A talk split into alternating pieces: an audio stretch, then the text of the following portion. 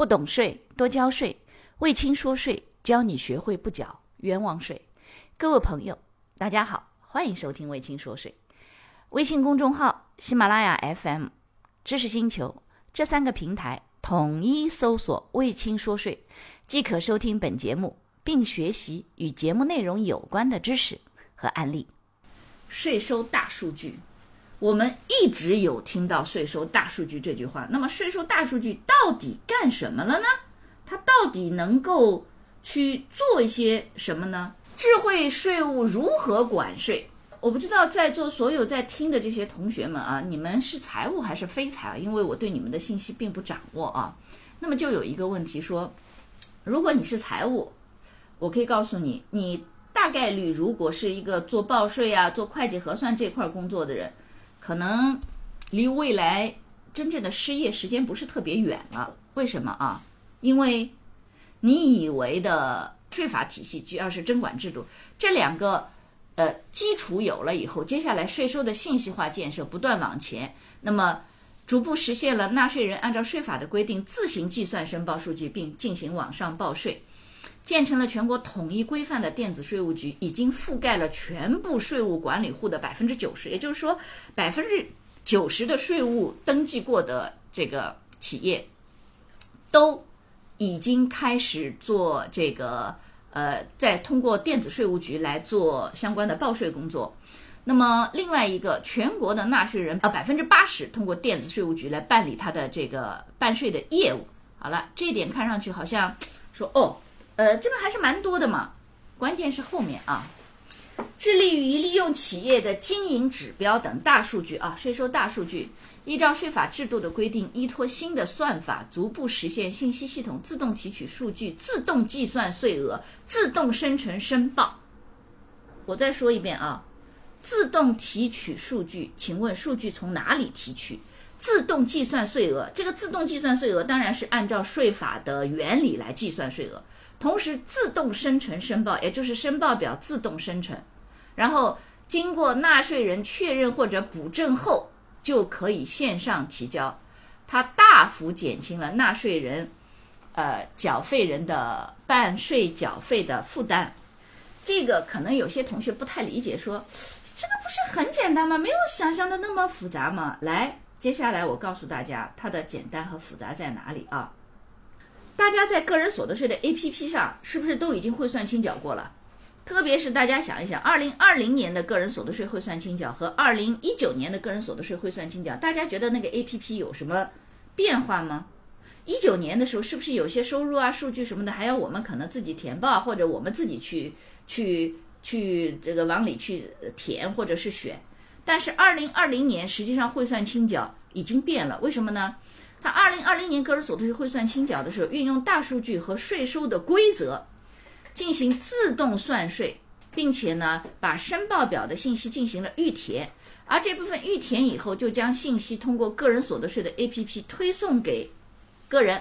个人所得税 APP，你只要登录以后，你自己就能看到所有的这些数据。经过你确认，有百分之九十八的纳税人登录 APP 确认没有错误之后，就顺利的完成了直接提交确认。完成了汇算清缴，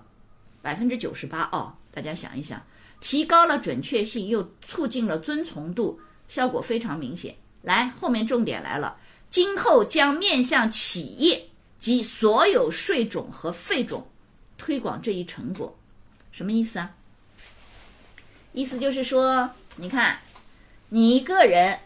从哪个单位给你发了什么钱，只要属于工资、薪金、劳务报酬、稿酬、特许权使用费四个综合所得之一。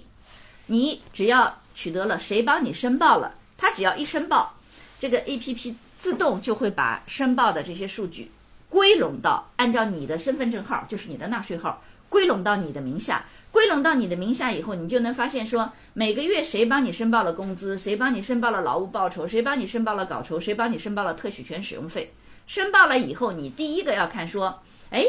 这些人帮我申报的这些人对不对？有没有给我钱？第二，他给我的钱金额对不对？第三，他帮我报的税的数字、扣的税的数字对不对？如果都是对的，到年底的时候，这些数字自动按照税法的规则，你看劳务报酬所得这个什么呃这个什么这个扣四百呀啊扣八百呀什么这个打八折呀，然后什么按照呃这个呃什么税率啊，然后怎么合并啊和其他的工资薪金啊，对吧？搞抽是打七折再打八折呀，特许权使用费呀，这些所有的按照税法的规则，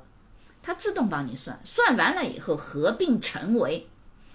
应税收入，最后计算，哎。按照税率，然后各种扣除之后算下来是应纳税所得额，再乘以适用税率，扣掉速算扣除，再减去你一月份到十二月份已经各个单位帮你预扣预缴的个人所得税，最后算下来是你年底的多退少补。看到没有？他就按照税法的规则，只要各个地方帮你申报了个税，申报了数据，自动计算扣除，